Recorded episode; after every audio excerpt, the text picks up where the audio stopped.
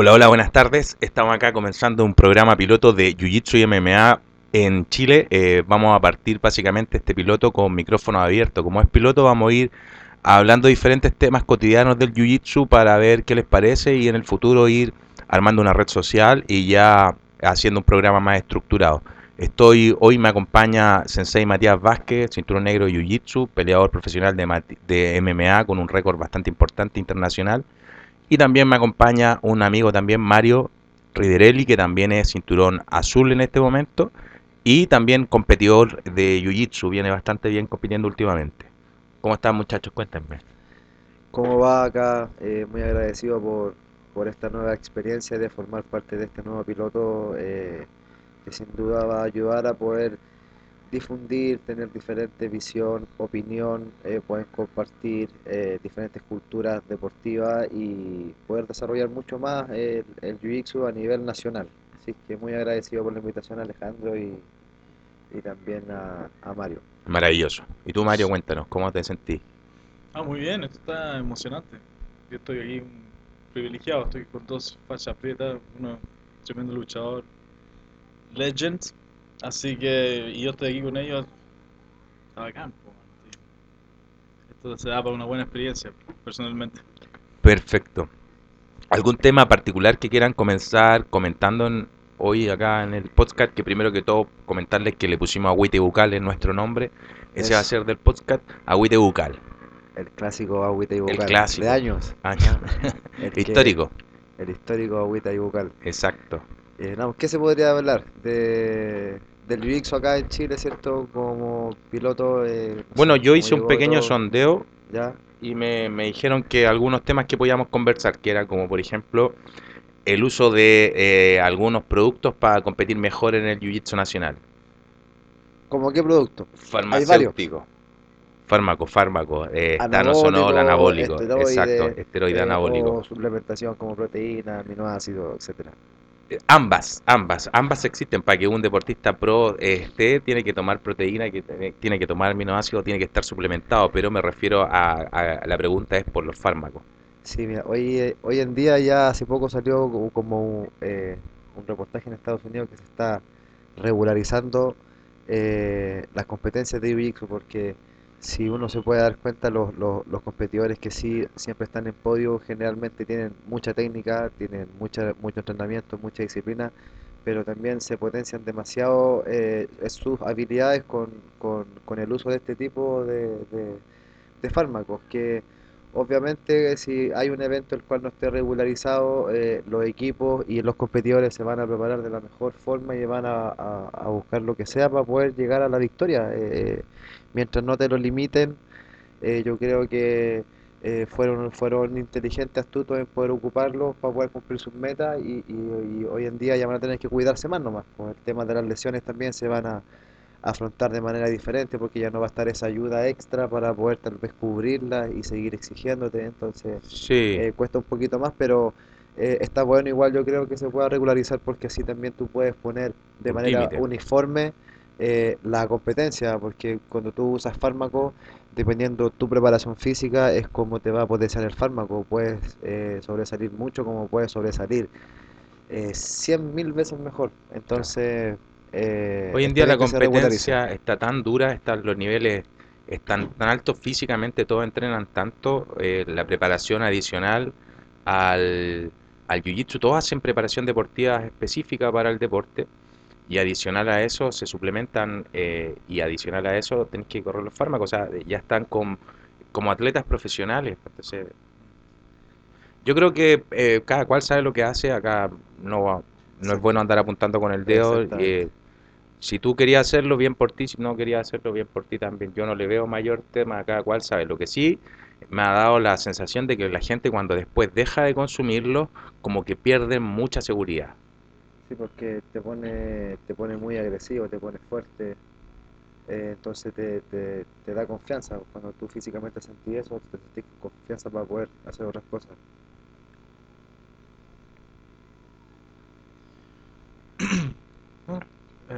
Cuéntanos, Mario, no, yo nunca he hecho nada de eso, ni siquiera he estado cerca de eso. ni siquiera Entonces, soy ¿Y cuál es tu opinión? Eh, mira, crecí siempre pensando que era prohibido, que no se debía hacer. Y, y así lo vi, y como que tengo esa idea, pero no, pero para mí, no para todo el mundo. Ya. Entonces, y, y yo no sé, eh, me doy cuenta que es bastante más normal de lo que yo pensaba. Un amigo mío me, me dijo, es imposible que seas tan ingenuo. ¿no? Tan inocente. Tan- sí, es que, es que eh, de Suecia Sí. eh, no era así, pues. En Suecia no, era medio underground. No así. se ve esto. No, no así. No. O, sea, o tal vez yo no lo vi. No- Bueno, El- pero ahora hasta la IBJJ está programando a algunos atletas y los saca y le hace el, el test. mm. Claro, yo generalmente las veces que he tenido la oportunidad de poder viajar siempre he visto mucho uso de fármacos en los eventos de MMA en el extranjero que he ido como algunos no son muy regularizados por alguna comisión que te haga exámenes previos o después de la competencia, entonces el uso de esos fármacos eh, es abierto, se puede decir, Claro. entonces eh, el peleador si llega bien preparado eh, físicamente eh, se, se va a poder potenciar mucho más con, con un buen fármaco si el evento no te lo regulariza. Entonces, hay eventos que sí te regularizan. UFC es la mayor promoción que hace que, que hace eventos, entonces ellos tienen un control, ¿cierto? Tienen una comisión de atlética de boxeo. fondo, porque igual usan en algunos estados algunos cambios, suplementación. Claro, hay, hay algunos suplementos que están prohibidos, hay unos que, que son ilegales en, en, en algunos eh, estados por, Claro. Por el, por, por el mismo, por, por lo mismo, porque químicamente te dan una reacción, la cual te potencia que tú puedas liberar más hormonas y puedas eh, tener como un dopaje, se puede decir así. Perfecto. Así que eso, pues, pero igual el que la pueda hacer la hace, porque no, el que no mira para el lado no va. Exacto, yo no, no le veo eh, eh, es una, es una ayuda bien, es una ayuda bien sucia, se puede decir, bien fea, que sirve, sirve mucho eh, si, si el evento no está regularizado. Si, la- si, si, si, si la pueden hacer, la, la, la hacen, pues, ¿cachai? Vaya a poder tener buenos resultados, lo mejor. Tiene que ser usada de la manera correcta, obviamente, y sacarle el 100% favor. No, no es buena poder, no es recomendable tampoco usar fármaco para sacarse fotos pa- y, y con verano. el, y, con el, y con el kimono puesto, ¿no? Generalmente se hace, se toma el fármaco, se entrena duro y la meta es la medalla de oro, el, el pri- el primer lugar, lugar. la victoria. Eso, para eso hay que ocuparlo, no, no, no, no con otro fin. Como hago jiu-jitsu, eh, no es tan, eh, tan obligatorio estar top, top en lo que es tu físico, ¿no? El MMA es más explosivo, tienes que ser más... El jiu-jitsu puede ser más reservado si quieres. Entonces yo siento, bueno, no sé, depende, pero, pero así lo pensaba yo. Y yo pensaba que como es jiu-jitsu y es el arte, ¿no? Yo, yo prefiero que mi jiu-jitsu pueda vencerla a cualquiera, a- con o sin fármaco. Entonces, como que no... Otra razón más para no hacerla y, y ganarle aún así. Sí, hay, hay, hay, hay versiones cuales, las cuales dicen que si, si tú no ocupas fármaco, tienes una buena alimentación, un buen descanso, eh, tienes los tiempos necesarios para poder entrenar bien, vaya a, a poder eh, eh, cubrir mucho mejor todos los parámetros eh, a, a los que a los que puede llegar una persona que está con anabólico. Claro. Pero hay otros también que dicen que potenciarse con un anabólico y con las dosis precisas, tú también puedes cumplir las metas, puedes tener mejor recuperación. eh, Mira, yo creo que fuerte, este es un etcétera. tema igual que hay que ir a mirarlo en, los resultados olímpicos. Esto parte en, en las Olimpiadas como en el 50 y tanto. Todos esos atletas igual, los- ahí había un reportaje terminaron casi todos con problemas posteriores heavy pues, eh, por, el uso de esteroides anabólicos. A mí me da un poco miedo con los cabros nomás que, que, que lo hagan de manera sin conocimiento y que no se pongan algún protector indicado que tiene que llevar. Si leí un poco, eh, hay que cachar sobre el tema y, y lo hacen muy a la ligera y es un tema bien serio, la verdad. Eso pasa, que muchos se, se llegan y se pinchan sin tener una buena supervisación médica, técnica de las dosis. Entonces no, no, no es lo mismo pincharte para un objetivo competitivo como una competencia de MMA o de, o de Jiu-Jitsu, como las diferencias que hay para pincharte como lo hace alguien que hace eh, físico-culturismo. Las dosis son totalmente diferentes. Claro. Totalmente diferentes. Se apuntan a otros objetivos totalmente diferentes. Entonces, toda esa supervisación tiene que estar regularizada por especialistas que, que, que sepan del tema. Claro, y en todos los deportes sea, incluso en la hípica, ojo, en diferentes, todo el deporte de alto rendimiento está Tiene el, una ayudita. el uso de algún fármaco, porque el de, eso ocurre. Bueno, Sí. ¿algo más que quieran comentar para ir cerrando este tema? No, no, porque el que puede la puede hacer nomás, pues así, Eso. nada más.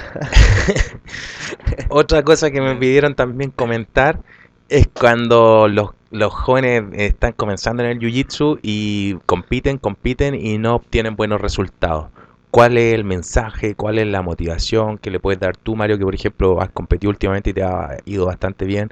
Tú, Matías, con la experiencia que le puedes decir a los, a los jóvenes, a los muchachos que cuando están partiendo se esfuerzan, hacen dieta, pagan personalizado, hacen el trabajo funcional, eh, cambian hábitos y no consiguen la, el, el podio que, esperan. Muchas veces cuando tienes una persona que tiene todos esos, esos puntos a favor, que son eh, tal vez un poder pagarte un personalizado con un buen profesor, tener un buen gimnasio para hacer pesas, buena alimentación, buena suplementación, buenos tiempos y horas de descanso, ¿cierto? Y, y- y tal vez el resultado está yendo eh, en contra, eh, tal vez esos factores no, no, no son los, los, los malos, puede que tal vez la mente de la persona sea la que juegue muchas muchas veces en contra. Es muy importante eh, eh, estar bien preparado, más que físicamente, también tiene que estar uno preparado psicológicamente, tiene que ponerse una meta clara, un tiempo determinado para poder entrenar físicamente, poder prepararse psicológicamente hasta que llegue el día de la competencia.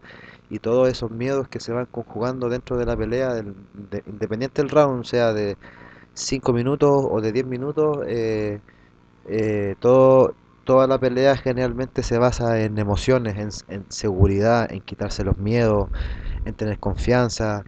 eh, eh, cuando uno ya se encaja en situaciones de peligro, eh, siente miedo porque va a perder. Entonces, todas esas sensaciones que va sintiendo en uno en un, en un minuto determinado, tiene que saber conjugarlas, saber conllevarlas para poder salir adelante. Y si tú estás bien preparado psicológicamente, físicamente lo vas a poder lograr si sabes controlar todas esas emociones. Entonces, eh, eh, es una conjugación de, de muchas cosas, pero principalmente es la disciplina, la disciplina, la constancia, la humildad, porque las artes marciales te dan mucha humildad. Generalmente los valores que uno lo le inculcan de, de niño, los valores que te dan los papás son diferentes a los valores que te entrega un tatame. Entonces, eh, la humildad es, es uno de esos, creo yo, eh, cuando uno hace arte marcial, principalmente un arte marcial de contacto, te hablo del punto de vista como MMA, como Jiu-Jitsu, tiene que tener uno mucha humildad al, al, al momento del cual va a tocar en la competencia, si no se va a quebrar el brazo, si no se va a apagar. Entonces, todos esos gestos son los que le van dando la madurez tal vez a, eh, psicológicamente para que pueda presentarse eh, cada vez mejor en cada competencia. O sea, eh, a veces hace, hace mejor perder, partir una competencia perdiendo y sintiéndote mal, sintiendo toda esa frustración, que empezar a ganar, ganar, ganar, ganar, ganar, ganar y cuando estás ahí arriba la ola con, con harta gente que tal vez te abraza de mentira y cuando estáis con, con, con, con mucha gente que tal vez te quiere y mucha gente falsa y estás arriba la ola y después perdí, el porrazo es mayor. Ahí es más difícil tal vez salir de repente de, de, de, de esa frustración o de ese miedo, de ese hoyo, se puede decir, competitivo. Entonces, eso yo creo principalmente es como el mensaje para las personas que se esfuerzan mucho, que tal vez cuesta un, un poco más, es seguir perseverando. El camino del Jiu-Jitsu no termina cuando uno gana una medalla haciendo un cinturón blanco, o no termina si me gano un panamericano, o no termina si me gano un mundial siendo azul, blanco, morado, rocha, café, negro. No termina y eh, el, el es un camino eterno, un arte marcial eterno, el cual te, te entrega una filosofía y un estilo de vida totalmente diferente que te enseña a poder enfrentar y canalizar diferentes situaciones, no tan solamente en el tatame, sino que en la vida, poder eh, Jiu-Jitsu empresarial. des- desenvolverte, poder desenvolverte tal vez, no sé, en un problema familiar, eh, eh, en algún consejo hacia tu hijo, eh, hacia tu alumno, eh, uno como profesor, no tan solo es profesor de Jiu-Jitsu, a veces es amigo, psicólogo, enfermero, eh, es de todo, Pasa entonces... harto, los profes ahí Entonces, siempre eh, tienen que ser una contención inde- independiente el profesor y como sea, de la academia que sea, el alumno llega a la persona porque eh, en cierto punto eh, se va a cobijar de alguien que lo va a encaminar, a enseñar y le va a entregar un conocimiento. Entonces, eh, son hartas, eh, Hartos factores. son hartos factores, ¿cachai? Entonces eso, principalmente eso para la gente nueva que se motive y que no pierda la disciplina y que el jiu-jitsu es, es un camino eterno hasta la última. Perseverancia. Exactamente. Y resiliencia. Y tú, Mario, cuéntanos, ¿cómo, cómo lo has hecho? ¿Cómo, cómo te preparáis? ¿Cómo... Para la competición, Exacto. ha sido un proceso. Em, uno se convierte en un competidor. Yo nunca fui muy competitivo. Em, entonces empecé a competir y, y empecé a desarrollar una personalidad competitiva. Y le agarraste el gusto a competir, ¿te gusta competir? Eh, sí, Eh, digámoslo así, eh, es, prefer- es preferible que lo otro, de evitarlo y, y no estar seguro si es por inseguridad o por, por no sé qué. Ir a. Prefiero competir. Perfecto. Y, eh, y, bueno, para mí competición en general, a mí es una cosas... Yo, yo hacía MMA antes ¿Ya? y, y llegué a competir. Tengo como ocho peleas, no sé. Una Ocho cosa así. peleas. ¿Y el récord qué tal? No, perdí casi todas. Pero aprendí mucho en todas. En el, en el En proceso. la última pelea que tuve, eh, porque mi, mi instructor decía, necesitáis como unas 12 peleas para empezar a entender cómo se hace esto. Y yo como que, ah, ok. Y yo, y yo igual creo que lo agarré alrededor de la última o penúltima. Creo que lo agarré un poquito antes. Oye, ¿te retiraste o en algún momento puede que vuelvas? Em, puede que vuelva, no sé. No sé, tengo que, tengo que pensarla. No tengo, no tengo muchos peros, en realidad. Que yo estoy invirtiendo en Jiu-Jitsu ahora y me está yendo mejor que nunca y me estoy totalmente enamorado del Jiu-Jitsu. Pero eso simplemente le agrega a quién soy en el MMA. No Perfecto. estoy perdiendo tiempo aquí. Entiendo, seguir trabajando. Claro. Eso. Eh, contarles también que en este programa piloto vamos a empezar a visitar diferentes lugares, diferentes academias, vamos a visitar a diferentes líderes de equipo para que podamos entrenar juntos y poder conversar diferentes temas de Jiu-Jitsu. Vamos a crear una red social y vamos a ir haciendo intercambiando un feedback eh, para que tengamos diferentes opiniones o, o preguntas o, o- veamos más o menos qué quieren conversar. ¿Algo que quiera agregar a lo que conversamos hoy día, Matías? ¿Algún saludo? Al- al- Eh, no, nada, mandar un saludo a la banda y al equipo de Monteam. eh, gracias a todos los alumnos que pertenecen a esa gran familia, eh, a los que representan compitiendo. eh, gracias por, por dar su, su, su, su sudor, su, su cuerpo ahí por el equipo para poder representarlo siempre. Y nada, pues invitarlo a la academia. Estamos ahí en San Miguel, ¿cierto? Sexta. Eh, Avenida. Nada que ver. Ureta Cox, Ureta Cox Ureta 1020, Cox. metro Lovial, línea 2, así es que lo esperamos ahí que vayan a hacer artes marciales, a conocer algo diferente, eh, poder eh, eh, encontrar valores, eh, desestresarse, encontrar un camino, un buen equipo eh, de profesionales y, y un buen grupo humano ahí que se está formando. Bueno, Eso, pues agradecido también a ustedes de este podcast ahí que se sigan haciendo más cosas así que nos va a servir a todos en el, en el fondo, pues, a poder seguir haciendo más, más cositas siempre para el desarrollo del Jiu-Jitsu y el MMA. yo dejo también el, el saludo amplio ahí a toda la comunidad del Jiu-Jitsu aquí en Chile y del MMA, pues, para seguir compartiendo nuestra pasión. ¿Y ¿Usted, Marito, ahí a quién le manda saludos? Ah, lo mismo, a la gente de la comunidad Jiu-Jitsu. Y los practicantes de artes marciales mixtas también. Y atento ahí a Huita Bucal. Agüita y bucal bandita, no Agüita lo bucal. olvide, chequéelo. Os.